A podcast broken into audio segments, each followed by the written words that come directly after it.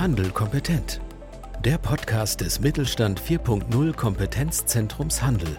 Wir machen Digitalisierung begreifbar. Herzlich willkommen zu unserer neuen Folge unseres Podcasts Handel kompetent. Heute beschäftigen wir uns mit dem Thema internationale E-Commerce und mit mir im Gespräch Ulrike Regele vom DIHK, dort verantwortlich für das Thema Handel. Und ähm, denke, wir haben hier einiges, was wir heute in unserem Gespräch rund um das Thema internationaler Onlinehandel, internationaler E-Commerce besprechen können. Hallo Ulrike, magst du vielleicht noch kurz zwei, drei Sätze zu dir sagen? Ja, ähm, ich bin hier beim Deutschen Industrie- und Handelskammertag und betreue seit oh, schon ganz schön lange, 15 Jahren, äh, auch den Bereich Handel und äh, ja, versuche da auch alle Themen, die den Unternehmen dort helfen, mit anzustoßen und auch neue Impulse zu setzen. Wunderbar. Und wir hatten ja im letzten Jahr auch das Thema internationaler E-Commerce im Fokus und Vielleicht kannst du mal aus deiner Sicht und auch aus deiner Erfahrung sagen, warum ist denn das Thema internationaler E-Commerce für Händler überhaupt so ein wichtiges Thema, also für die Online-Händler? Ähm, da können sie einfach eine ganze Menge neuer Kunden gewinnen und es gibt auch ein erhebliches Umsatzpotenzial. Ähm, ist, ist es da vielleicht dann auch so, ähm, merkt man das im Markt, dass da auch immer mehr ausländische äh, Kunden jetzt schon auf die deutschen Händler zukommen oder ähm, wie wird das getrieben? Wie werdet ihr da auch, sagen wir mal, angesprochen oder? Ja, wir haben einfach gemerkt, dass äh, wir einerseits äh, immer mehr Anfragen bekommen haben und gesehen haben, dass das äh, äh, die Händler, äh, gerade die Onliner einfach irgendwie äh, treibt, äh, dass die natürlich auch von Kunden Bestellungen bekommen etc. Äh, und dass wir äh, einfach mehr Fragen dazu bekommen haben. Das Ganze ist ein bisschen entstanden einfach in den letzten Jahren durch die, die äh, Macht oder durch die ähm, Stärkung oder die stärkere, das stärkere Aufkommen der Plattform, die einfach relativ schnell ermöglichen, dass man internationale Kunden äh, ansprechen kann, aber natürlich auch den internationalen Kunden einfach zeigen, was für Angebote gibt es überall. Äh, und deswegen äh, merken wir einfach, dass das da einen Anstieg gibt. Okay. Wenn man jetzt äh, ähm, so sich dem, dem Thema äh, Onlinehandel, grenzüberschreitender Onlinehandel als Händler nähert, was sind denn das so die typischen Herausforderungen, die ihr auch seht, mit denen die Händler immer wieder zu kämpfen haben? Beziehungsweise sind ja häufig auch nicht Händler, sind ja auch Hersteller, die sich dem Thema widmen. Was, was ist das, was bei denen am häufigsten dann sozusagen als Problem auftaucht? Naja, es fängt, fängt irgendwie ganz banal an, sagen wir mal. Äh, dass das eine Herausforderung, die auch äh, sonst besteht, wenn man einfach auf Märkte geht. Äh, Im Ausland ist Regelfall die Konsumenten ticken doch so ein bisschen anders, das muss man dann immer sehen. Äh, äh, und dann kommt natürlich hinzu, dass es einfach oft eine andere Sprache ist, wenn man nicht gerade jetzt Österreich und Schweiz als, Startpunkte hat. Ähm, das kann einfach auch mal schwierig werden zu sagen, ich mache das jetzt auf Tschechisch oder auf äh, Polnisch oder auf Spanisch. Ähm, dann kommen dazu, dass wir natürlich viele gesetzliche Regelungen haben, die nicht immer gleich dem nationalen Recht ist. In der EU wird zwar durch den freien Warenverkehr erstmal eigentlich ein bisschen einfacher, aber dann halt doch wieder nicht so, ähm, da wir doch unterschiedliche Regelungen haben, äh, was zum Beispiel Verpackung betrifft oder Elektroschrott. Ähm, da muss man sich dann tatsächlich auch gucken, wie ticken die einzelnen Märkte. Ähm, großes Problem ist auch das Thema Umsatzsteuer, ähm, weil wir haben dort ein Bestimmungslandprinzip. Das heißt, ähm, die Umsatzsteuer wird dem Land erhoben, in dem die Ware verkauft und dass die Ware verkauft worden, das sollte man echt intensiv im Blick haben, weil sonst wird man äh, ganz schnell auch unbeabsichtigt zum Steuerhinterzieher. Und wenn wir dann ganz noch einen Schritt weitergehen, sagen auch außerhalb der EU, dann kommen natürlich auch noch äh, Zollvorschriften dazu. Man muss Produktsicherheitsvorschriften in anderen äh, Ländern äh, beachten. Da sind wir in der EU zum Glück harmonisiert. Aber äh, in den USA gelten halt zum Beispiel ganz andere Vorschriften äh, zum Thema Produktsicherheit. Und dann sollte man nicht vergessen, Logistik und Versand kommen halt noch dazu. Das ist durchaus dann auch wieder was anderes, wenn man noch einen, einen Carrier in einem anderen äh, Land benötigt. Also wie kommt denn das Produkt dann sicher zum Kunden? Und äh, Onlinehandel kennen wir es ja, es gibt einfach auch mal das Thema Retouren. Was macht man in so einem Fall? ein Produkt zurückkommt aus Frankreich, mag das vielleicht noch gehen. Wenn wir dann nach Neuseeland verkaufen, dann wird es vielleicht schon schwieriger. Mhm. Also ich denke, das ist ja ein ganzes Potpourri und wahrscheinlich braucht man da auch für die einzelnen Länder immer entsprechende Landesexpertise. Ich kann mich noch gut erinnern, wir hatten ja miteinander auch mal eine Veranstaltung zum Thema internationaler E-Commerce gemacht und da war ja, glaube ich, auch das Thema aus dem Logistikbereich. Wenn man jetzt in die USA liefert und dort zum Beispiel die Läger von, von Amazon bespielen will, also Fulfillment bei Amazon machen will, kann man da nicht einfach auf äh, ja, europäischen Europaletten anliefern, sondern man muss, glaube ich, irgendwie andere Paletten verwenden. Also da steckt dann der, der Teufel oder die Herausforderung häufig schon im Detail. Ja, das stimmt. Das sind so Kleinigkeiten und da ist es auch immer ganz gut, wenn man sich vielleicht auch nochmal äh, mit einem externen, mit einem Spezialisten unterhält oder einem externen Dienstleister, weil da kann man viele Sachen gar nicht unbedingt alleine bewältigen, wenn man jetzt ein kleineres Unternehmen ist. Wie, wie würdest du denn, oder was, sagen wir so, was aus eurer Erfahrung, ähm, was kann man denn einem Unternehmen denn an die Hand geben, die sich jetzt dem Thema erst nähern will, also die jetzt noch gar nicht so wirklich weiß, welche Märkte willst vielleicht und ähm, wie, wie gehe ich das an? Wie, was, was würdest ihr, du denn aus deiner Erfahrung jetzt sagen, wie sollte denn ein Händler in dem Bereich vorgehen? Ja, eigentlich sollte er sich natürlich ein bisschen vorbereiten und vorher ein Bild über die Märkte machen. Äh, da gibt's auch von den IHKs ein paar Handreichungen, mit denen man sozusagen so ein bisschen einsteigen kann. Er sollte sich natürlich schon so ein bisschen Gedanken machen, was erwarten die Kunden dort und auch vor allem, welche Regeln sind einzuhalten. Also gerade beim Steuerthema immer darauf achten, äh, dass man da wirklich alles äh, sauber hat, sonst äh, kann es ganz schnell kritisch werden. Äh, in der Praxis haben wir festgestellt, auch in unserer Studie, die wir zusammen gemacht haben, viele Unternehmen tasten sich erstmal an, ohne ganz große Vorbereitungen zu treffen. Ähm, da muss man natürlich erstmal sagen, es ist schon ziemlich gewagt, aber vielleicht auch ein Weg zu sagen, so ein bisschen Learning by Doing zu machen und zu gucken, mit vielleicht ein, zwei Produkten mal zu testen, die nicht besonders komplex sind, was äh, Produktsicherheit äh, betrifft. Ähm, und äh, da einfach ein paar wenige Angebote vielleicht mal erst in den Markt zu verkaufen, der äh, neben Deutschland liegt, der vielleicht auch noch die gleiche Sprache hat, dass man erstmal so einige Erfahrungen sammelt, wie funktioniert das alles und sich eben so Stück für Stück rantastet.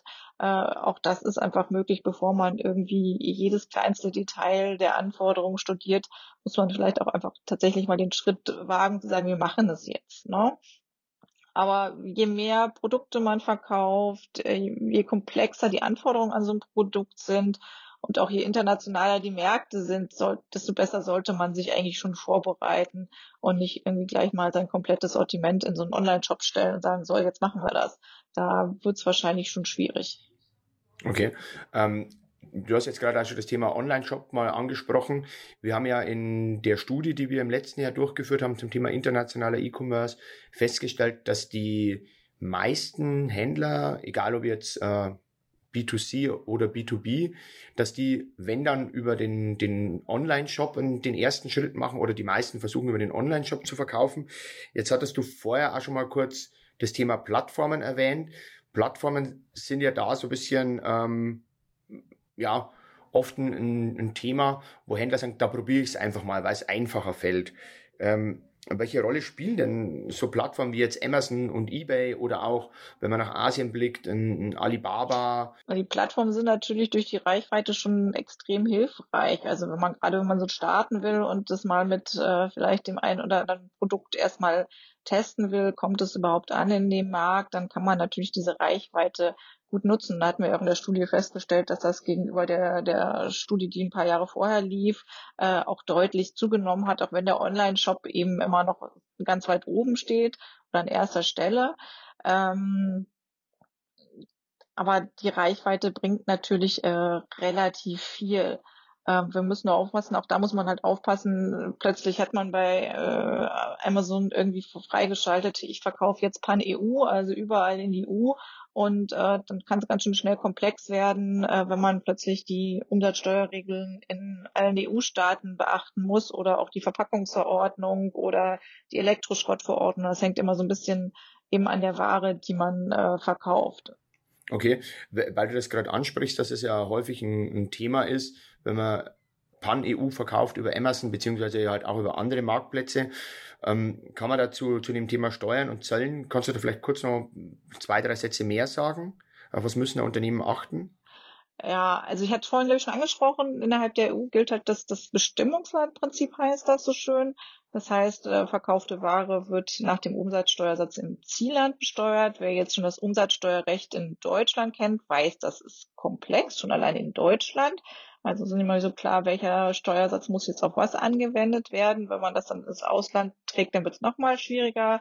Es ist auch so, dass man sich dann anmelden muss bei der Steuerbehörde vor Ort. Auch das kann sehr schwierig sein, weil das muss dann eben äh, erfolgt dann zum Teil in der Landessprache, zum Teil muss man nochmal zum Notar etc. Also das ist nicht ganz so äh, einfach. Ähm, das kommt allerdings nur zum Tragen, wenn die sogenannte Lieferschwelle überschritten wird. Die ist äh, jetzt im Moment irgendwie ähm, einheitlich noch bei, bei oder liegt in den meisten EU-Ländern ungefähr bei 35.000 Euro.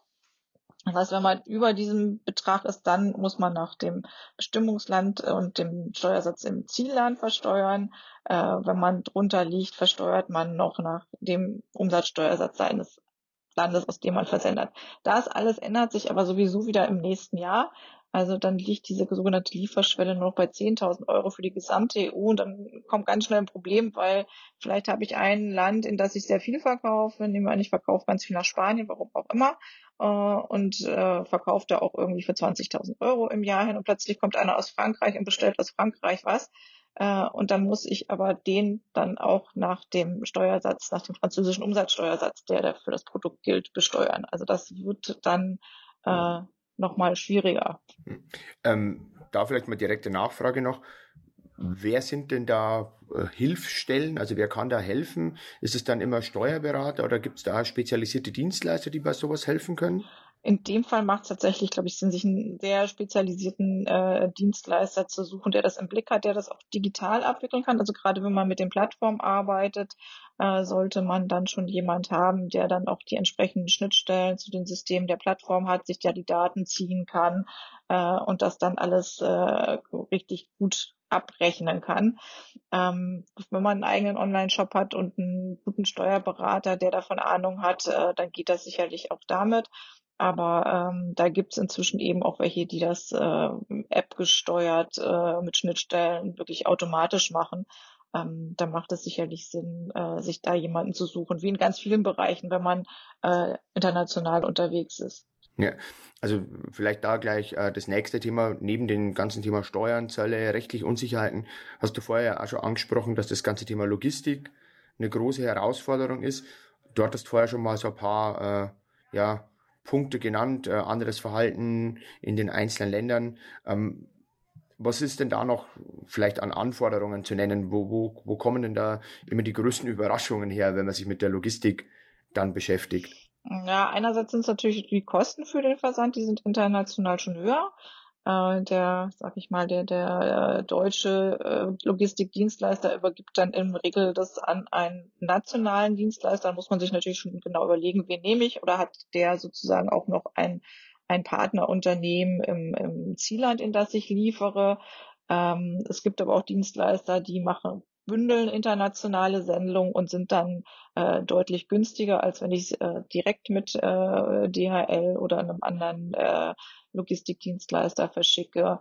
Ähm, aber es gibt manchmal auch so kleine Probleme, dass man irgendwie die Zustellung in anderen Märkten halt nicht ganz so einfach ist wie in Deutschland. Also aus Frankreich kennt man das wohl, dass es so ist, dass die nur die nationale Post die Briefkästen bedienen kann, äh, weil die in den Häusern sind und dann kann ein zum Beispiel privater Paketdienstleister ein Paket gar nicht an die Person direkt zustellen, beziehungsweise nur wenn die zu Hause ist. Das ist natürlich dann äh, schon schwierig und da muss man aufpassen, dass man einfach äh, dann auch nicht die Kundenzufriedenheit gefährdet. Und das andere Thema, was wir vorhin auch schon hatten, ist so zu sagen, wie gehe ich eigentlich mit Retouren um? Ne? Äh, die anderen Nationen sind zum Glück nicht ganz so so äh, rücksendefreundlich äh, wie die Deutschen. Aber ähm, klar, kann es da auch vorkommen und ich äh, hatte vorhin schon gesagt, je weiter der Markt weg ist, ähm, in den ich äh, äh, versende, desto schwieriger wird es natürlich. Was ist mit den Schuhen, die nach Neuseeland äh, verschickt werden? Ähm, macht keinen Sinn, die wieder zurückzuschicken. Aber da gibt es dann auch Dienstleister oder Prozesse vor Ort, die man nutzen kann, die das dann zum Beispiel in eine, in eine Zweitverwertung nehmen und sagen, okay, die Schuhe sind zurückgekommen, sind aber noch okay, ich verkaufe die jetzt sozusagen als Zweitverwerter auf dem Markt in Neuseeland an, an jemand anders. Okay, du, wir haben ja jetzt schon auch über viele sagen wir, Herausforderungen gesprochen.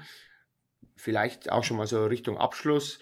Hast du denn auch den ein oder anderen Händler, ähm, wo du sagen kannst, das ist mal jemand, die machen das ähm, ganz gut, die sind da erfolgreich im internationalen Onlinehandel, die sich ein anderer vielleicht auch mal so als Anschauungsobjekt nehmen könnte? Ja, da, klar, da haben wir schon einige. Wir haben viele von den oder einige der großen Anbieter, die wir zum Beispiel auch bei unserer Veranstaltung hatten, äh, wie, wie Bonprix oder aber auch Konrad. Ähm, es gibt aber auch kleinere Unternehmen, manche sind schon sehr bekannt, wie zum Beispiel Koffer24 oder Diktum, äh, sind welche, die da sehr, sehr aktiv sind. Es kann aber auch der äh, Schuhhändler sein, der irgendwie drei, vier stationäre Geschäfte hat und dann äh, plötzlich mal bei Amazon äh, seine äh, Winterschuhe eben im, im Sommer nach Australien verkauft. Äh, das gibt's auch, die, die Geschichten funktionieren auch. Also das ist halt auch eine Chance, das hat man vorhin so nicht, nicht nur für die Online-Händler, sondern auch durchaus für Stationäre, die online gehen, zu sagen, ich nehme halt auch noch einen internationalen Markt mit. Und gerade dieser Schuhhändler ist zum Beispiel so ein schönes Beispiel zu sagen, ähm, ja, es funktioniert über eine Plattform, ich erschließe mir einen neuen Markt und der hat relativ in relativ kurzer Zeit im Prinzip nochmal äh, sich eine, eine zusätzliche Filiale über das Online-Geschäft aufgebaut, was er über die Plattform betreibt da vielleicht auch noch wichtig, äh, dieses ganze Thema internationaler E-Commerce, das funktioniert nicht nur im B2B, äh, im B2C-Segment, über das wir jetzt die ganze Zeit sprechen, ähm, sondern das funktioniert durchaus auch im B2B-Bereich. Also es gibt zum Beispiel in, in Nordrhein-Westfalen einen Anbieter, der verkauft äh, Stahlbleche über Ebay an Handwerker in Spanien. Auch das gibt's. Also von daher bietet es einfach wirklich äh, gute zusätzliche Absatzchancen. Mhm. Also jetzt haben wir, äh, finde ich ganz spannend, dass du jetzt äh, gerade gesagt hast, dass es sowohl B2C als auch B2B ist, weil wir ja merken, dass gerade sich viele B2B-Unternehmen oder viele Großhändler dem Thema Onlinehandel jetzt öffnen oder sich damit beschäftigen müssen. Da vielleicht jetzt mal direkte Frage, unabhängig jetzt von B2C, äh, B2B. Wo gibt's denn da für die Händler jetzt Unterstützungsmöglichkeiten? Also was, was bieten denn da die Kammern zum Beispiel und wo können denn die Händler da hingehen, um sich helfen zu lassen? Unterstützung gibt's natürlich irgendwie bei den IHKs. Das ist jetzt auch irgendwo ein bisschen Eigenwerbung. Es gibt sicherlich auch andere, die dazu informieren können. Ähm, wir haben eine ganz konkrete Leitfadenreihe, die hat die IHK Essen entwickelt. Die heißt Online verkaufen in und äh, wird sind dann verschiedene Zielmärkte erfasst, auch die wichtigsten in Europa, aber auch äh, internationale Zielmärkte. Äh, da sind die wichtigsten Tipps zum Online-Verkauf erstmal zusammengefasst. Also auch zum Beispiel, welche Plattformen werden da genutzt, äh, gibt spezielle Steuerregeln etc. Wie ticken die Kunden da? Also das ist so, wenn man loslegen will, vielleicht dann einfach mal Pflichtlektüre. Ähm, wir haben aber auch in den IHKs vor Ort einfach zum Teil Beratung oder Seminare zu was wie Zoll, wie funktioniert der Zoll, was muss ich da machen oder auch äh, zu Steuerthemen. Ähm, wir können auch äh, beim Markteinstieg vor Ort auf die unser Netzwerk der Auslandshandelskammern zugreifen. Da muss man sagen, da wird die Beratung immer so ganz kostenfrei sein. Je nach Intensität wird es dann halt auch irgendwie mit, mit einem gewissen Betrag verbunden sein, weil die AHKs sich eben ganz selbst finanzieren. Ähm, und äh, man muss dann aber sagen, wenn es dann wirklich ins operative Geschäft geht, wenn es sehr speziell wird, dann sollte man sich tatsächlich irgendwie einen, einen spezialisierten Dienstleister nutzen, der wirklich ganz genau sich mit Umsatzsteuerregeln auskennt oder mit Zollformalitäten. Ähm, das sind, geht dann sehr, sehr stark ins Detail und da braucht man wirklich Experten für. Ja, vielen Dank schon mal dafür. Ich glaube, da kann man schon sagen, es gibt schon einiges am Markt. Ähm, die Unternehmen können sich da sicherlich auch informieren und man muss die, die Sachen halt einfach, äh, glaube ich, wissen. Darum mal danke, dass du das so, so ja, nett aufgezählt hast und die äh, Unterlagen von der IHK Essen, die kann ich auch nur empfehlen. Die sind sehr länderspezifisch und sind da wirklich auch sehr gut. Und ähm, vielleicht noch, weil wir gerade bei dem Thema waren, was gibt's denn noch? Also das Kompetenzzentrum Handel wird jetzt einmal so einen übergreifenden äh, kurzen Leitfaden zum Thema internationaler Onlinehandel auch erstellen. Da haben wir auch die Kollegen von der IHK Essen mal in einem Interview drin und haben bei denen einmal so ein bisschen nachgefragt, was deren Erfahrungen waren. Ich glaube, wir sind dann auch schon mal gut durch mit dem Thema. Ich sage Ulrike nochmal Dankeschön dafür, dass du ein bisschen Input hier auch gegeben hast und dass wir dieses Thema hier mal anreißen konnten. Wir werden, denke ich, im Laufe des Jahres und auch im Laufe der Zeit, wo das Kompetenzzentrum läuft, aber auch darüber hinaus uns mit dem Thema, denke ich, immer stärker beschäftigen müssen, weil wir einfach aufgrund von Globalisierung und den wegfallenden Grenzen beziehungsweise den zunehmenden Logistikmöglichkeiten hier einfach wahnsinnig viel merken werden, dass immer mehr ja, Chancen auch im internationalen Handel entstehen. Dafür nochmal vielen Dank und äh, ich denke, wir sehen uns sicherlich auf der einen oder anderen Veranstaltung und äh, unseren Hörern wünsche ich weiterhin viel Erfolg und hoffe, dass Sie jetzt auch international durchstarten können. Ulrike, nochmal vielen Dank. Und dann, ja, sage ich einfach mal Tschüss in die Runde und hoffe, wir hören uns wieder beim nächsten Podcast. Danke an alle. Tschüss. Mit Mittelstand Digital unterstützt das Bundesministerium für Wirtschaft und Energie die Digitalisierung in kleinen und mittleren Unternehmen und dem Handwerk. Weitere Informationen finden Sie auf unserer Webseite unter www.kompetenzzentrumhandel.de und auf www.mittelstand-digital.de.